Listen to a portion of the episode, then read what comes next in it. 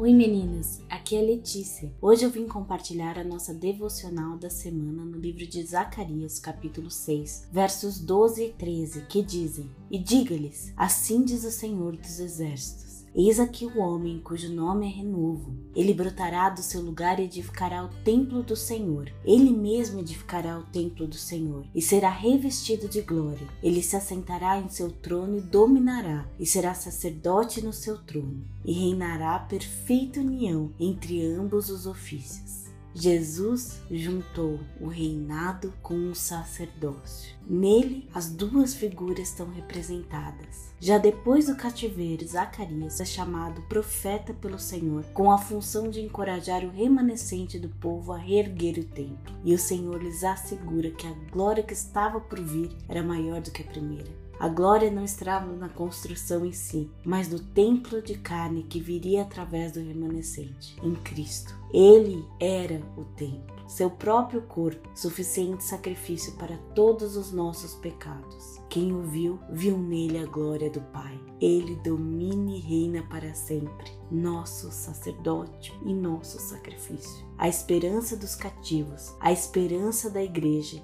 ele é o nosso norte tudo nele se faz novo. Volte-se para ele. Que esse novo ano represente novidade de vida para você, vida presente e vida eterna.